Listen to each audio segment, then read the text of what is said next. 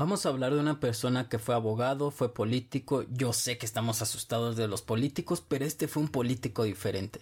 El primer presidente elegido por elección democrática en Sudáfrica, pasó 27 años en la cárcel, obtuvo muchos premios de manera internacional, el Premio Nobel de la Paz, la Medalla de Libertad, el Premio Lenin, tuvo ciudadanía honoraria o honorífica, algo así, en fin, todo, todo un personaje. Llegó el momento de hablar de Nelson Mandela.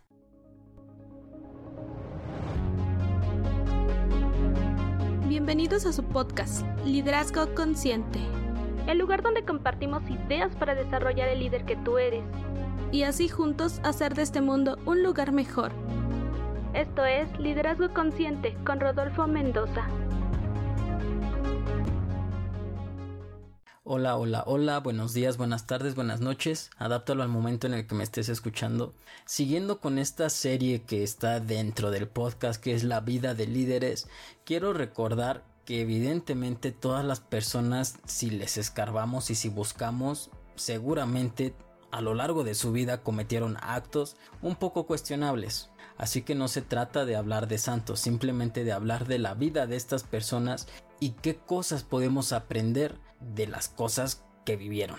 Dicho esto, vamos a hablar de Nelson Mandela, que no quería hablar de él, no porque no quisiera, sino porque hay muchísimo contenido. O sea, de, Nelson Mandela hay documentales, hay películas, hay biografía, hay libros, en fin, hay mucho, mucho, mucho material de Nelson Mandela.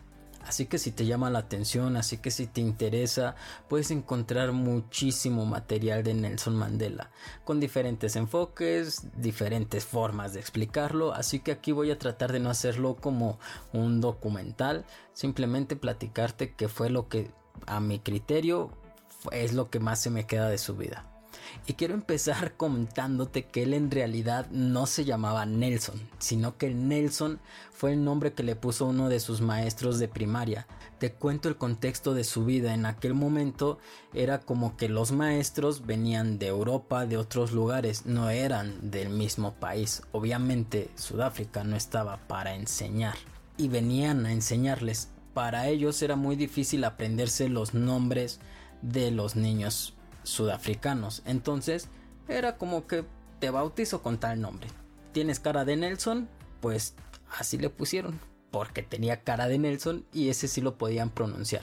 Entonces, por eso se le llamó Nelson, pero él en realidad no se llamaba, no se llama Nelson. Y ya desde aquí te das una idea del contexto de dónde estaba viviendo Nelson Mandela. En un lugar donde su país estaba bajo el sistema de segregación racial y discriminación. Tanto que, o sea, te digo, eso era algo bien normal que los maestros fuera como, ay, hey tú, y ponerte un nombre en vez de aprendérselo, era pues si quieres que les enseñe, yo los bautizo, ¿no? Estaban dominados bajo el gobierno, llamémosle así, que se llamaba apartheid, algo así. No me sé, no me sé bien pronunciar las cosas, ni sé en qué idioma está pero digamos que era como el gobierno, cuyos ideales o cuyos valores principales era segregación racial, esta supremacía blanca, habían leyes de discriminación, restricciones de movimiento, violencia, represión, en fin, estaban pasando por un muy muy mal momento que era lo que era en el día tras día tras día tras día. En fin, Nelson Mandela se prepara, entra a las escuelas, termina las universidades, se une al Colegio Nacional Africano que era como la oposición, ¿sabes? Los que luchaban contra el gobierno que tenía todas estas ideas que te acabo de mencionar, se une a ellos y empiezan a tener estas disputas y a pelear entre ellos. En una de esas peleas capturan a Nelson Mandela él ya como era uno de los dirigentes de la oposición, capturado pasa 27 años. 27 años en prisión. Que podía salir antes, sí, pero que incluso dentro de prisión no dejó de influir en las personas. O sea, él, a pesar de estar tras las rejas, seguía influyendo en mucha gente, dentro y fuera de la prisión. Dentro de la prisión, Mandela organizaba sesiones de educaciones clandestinas para todos sus compañeros de prisión. Enseñaban materias académicas y se ponían a dialogar sobre política porque él promovía la educación como una forma de empoderamiento dentro de la prisión, pero todo a escondidas. Te cuento esto porque sus 27 años encerrado no se la pasó acostado o de brazos cruzados. Aprendió otros idiomas, enseñaba a la gente porque no nada más fue de yo aprendo, sino que enseñaba. Y antes de salir tuvo 46 negociaciones una de ellas incluso en la cual primero pudo liberar a varios de sus colegas.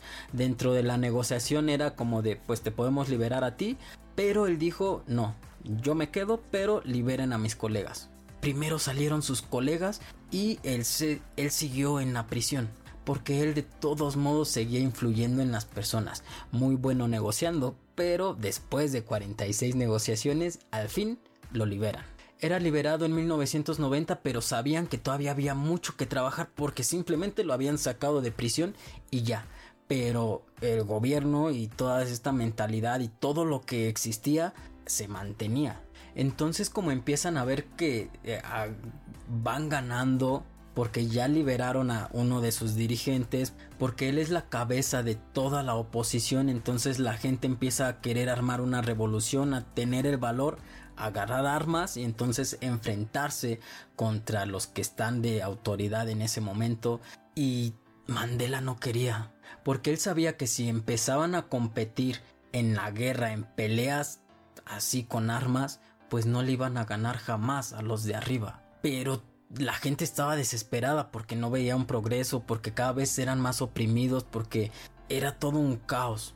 Su país iba hacia una guerra civil y él solo tenía palabras para detenerlos, porque él cuando se paraba y daba sus discursos era como, pacificaba a la gente y aún así él iba a negociar con los de arriba, con nosotros, pero muchas veces se encontraba con situaciones en las cuales él iba a negociar con palabras, parecía que estaba negociando bien y de repente se enteraban que al por otro lado ya estaban peleando y ya se estaban fracturando estas cosas que se habían negociado pero bueno, empieza a ser visto como un líder real incluso fuera de su país y ya era apoyado por otros países, por otros líderes, entonces se empieza a meter una presión, digamos que a los que dominaban ahí, que para no hacerte la larga, pero fue mucho tiempo después, mucho tiempo de trabajo, después de que lo liberan de la cárcel, cuatro años después, se hacen las elecciones y lo eligen como el primer presidente por democracia. A mí me da mucha risa que él luchó contra la discriminación y muchos lo ponen en las biografías de que el primer presidente de color, cuando es como de ah, justo lo que no quería y es recordado por eso, pero en realidad fue el primer presidente de ese país elegido por democracia, más allá del tono de piel. Pero en fin, gana y puff, todos vueltos locos, todos celebrando, todos emocionados, porque claro, era la victoria de la justicia sobre la brutalidad, la victoria de la esperanza contra la resignación que ya tenían. Era la victoria de la libertad en contra de la sumisión que habían llevado durante muchos, muchos años. Así que aplausos para Nelson Mandela, gana la, la presidencia y podríamos decir, se vuelve igual que todos los políticos, ya ganan y ya no hacen nada. No, este gana y empieza a trabajar. Sabe que ahora que ya ganó, tiene mucho más trabajo que hacer. Y él no busca la venganza, sino que busca la unidad y la reconciliación. Quiero que recordemos que pasaron muchos años peleando entre las personas del mismo país. Entonces, aunque ahorita ya ganara Nelson, de todos modos había otro sector que pues no estaba de acuerdo. Entonces seguían los conflictos y Nelson Mandela crea la Comisión de Reconciliación y de Verdad, que era una comisión que fue creada para abordar las violaciones a los derechos humanos que se hicieron durante el periodo pasado de conflicto social y estaba centrada en la reconciliación en lugar del castigo y la persecución. Entonces el objetivo de esto era sanar las heridas de la nación y evitar la confrontación directa Y aquí como te decía existe mucha controversia porque obviamente no a todos les pareció una buena idea porque existía la amnistía entonces para muchos era como que de nada sirve que se digan las cosas si no existe la justicia si no va a haber consecuencias. Para otros era muy sano y era como que lo mejor que podían hacer en el momento en fin controversia muchísima puedes encontrar incluso sesiones de este tipo grabadas donde hay historias muy conmovedoras, videos muy conmovedores donde las personas hablan y dicen como de, pues yo sé que no va a haber justicia como de que encarcelen a esa persona, pero ya se sabe la historia de cómo sufrió mi familiar, ¿sabes? Y también se ve muy conmovedor cuando personas que lastimaron realmente tienen un arrepentimiento, en fin, te menciono esto que pasó, ya te digo, para muchos fue algo malo, para muchos fue algo bueno. Nelson Mandela decía que guardar el rencor es como tratar de tomarte un veneno y con eso matar al enemigo. Entonces, realmente con el objetivo, él quería reconciliación y verdad. Y desde mi punto de vista lo consiguió. Después de su presidencia se retira pero su legado se queda. Y siguió como defensor de los derechos humanos, o sea, él seguía activo, aunque ya no obviamente como presidente. Y en diciembre del 2013 deja este mundo, pero solo de forma física, porque su espíritu de lucha y su mensaje de igualdad e inclusión siguen vivos hoy en día. Su valentía, su generosidad, su perseverancia, el amor por la humanidad es lo que ha mantenido inspiradas a generaciones. Inspiró a mucha gente y va a seguir inspirando generación tras generación. Por eso es que se me hace un excelente líder, porque por eso digo, ya no está, pero su legado se queda. Esas son las personas a las cuales tenemos que rescatar y decir, wow, seguro que tenemos mucho que aprender de él. Y por eso te voy a decir, ahora sí, Mira, esto de hecho yo creo que fue como un super mega resumen de la vida de Mandela. Te digo que yo creo puedes encontrar documentales de dos horas sobre su vida. Y yo te lo dije poco. Creo que ahora sí voy bien con los tiempos para no hacer tan largos los episodios. Ahora sí te voy a mencionar como las lecciones que yo destaco del liderazgo que nos dejó la vida de Mandela. La primera es el sacrificio de un verdadero líder. Y es que ya te lo he dicho muchas veces, un buen líder no hace lo que más le conviene dentro de la organización. No es lo que más te sea cómodo a ti, es lo que sea mejor para la organización, aunque eso sea incluso negativo para ti. Un buen líder sabe lo que es bueno para la organización y eso no importa si requiere un sacrificio individual. Es hacer lo mejor para la organización, aunque eso incluso a mí como líder no me guste porque me toca trabajar, porque incluye sacrificio, porque varias cosas, pero si es lo mejor para la organización, eso es lo que se tiene que hacer. Esos son los sacrificios que hace un verdadero líder.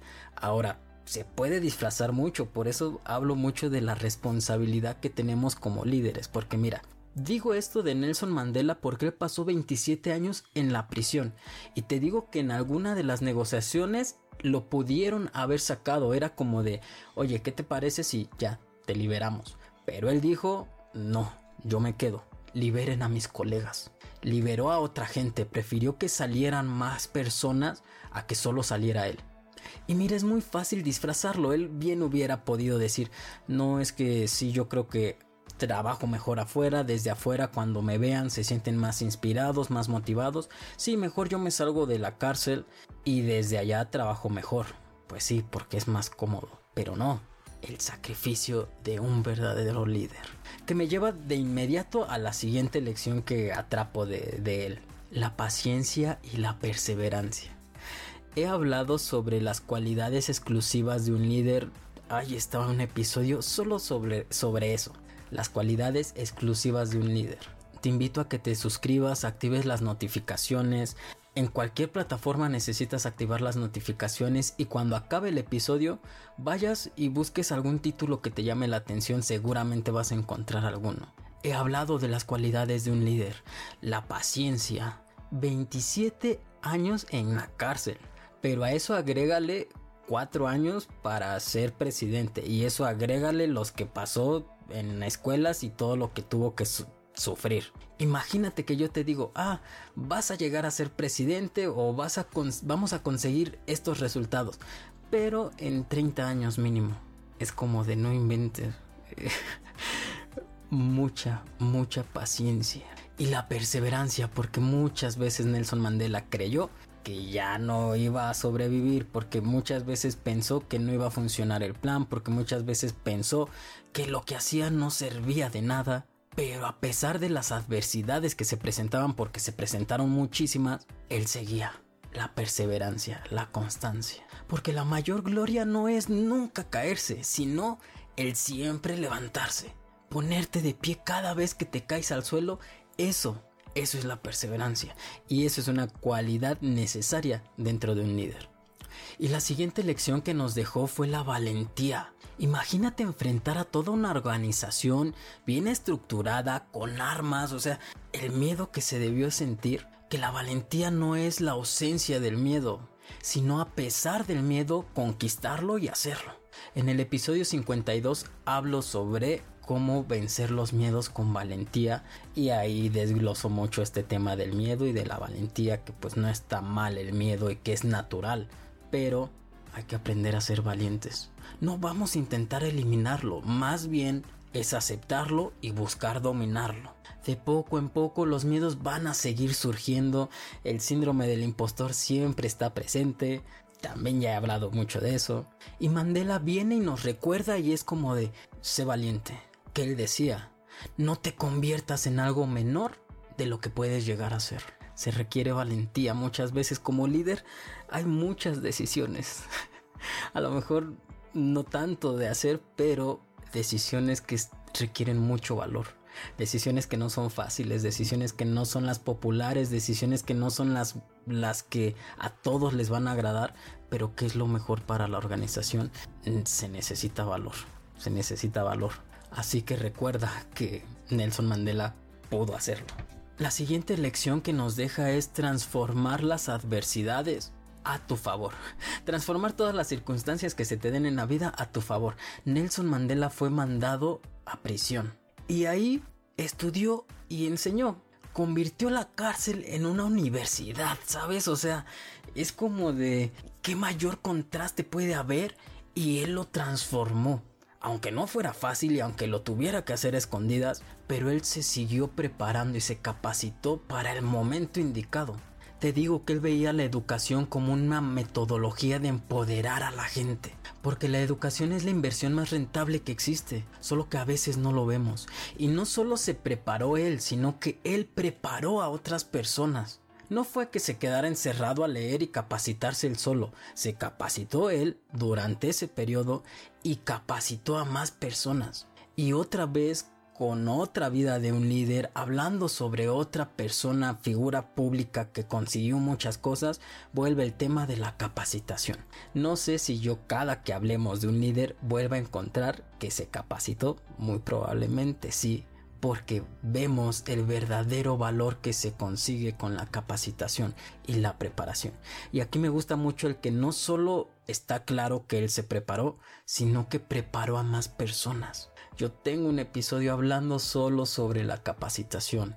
Tengo talleres que a eso me dedico, a capacitar a gente, a formar a gente como líderes.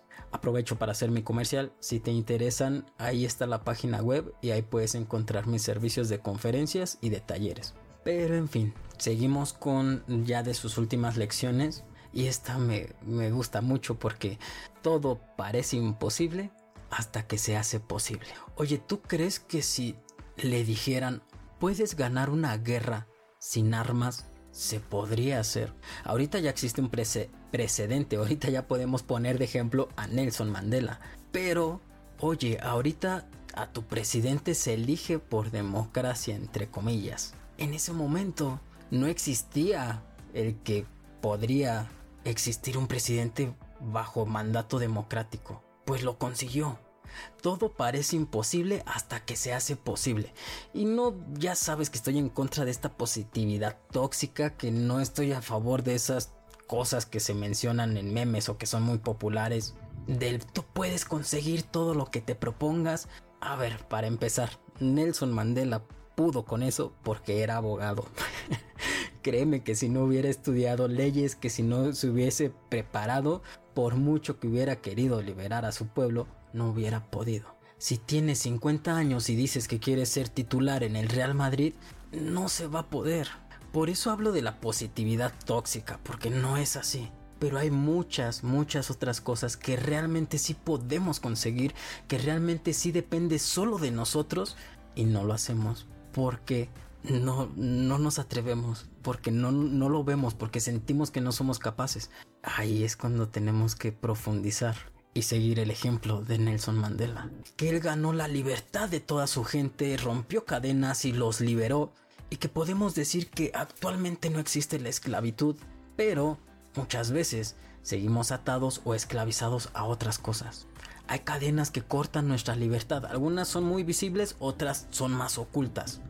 Dependencias materiales, sociales, emocionales, tecnológicas que nos atan cada vez más. Nelson Mandela ganó la libertad.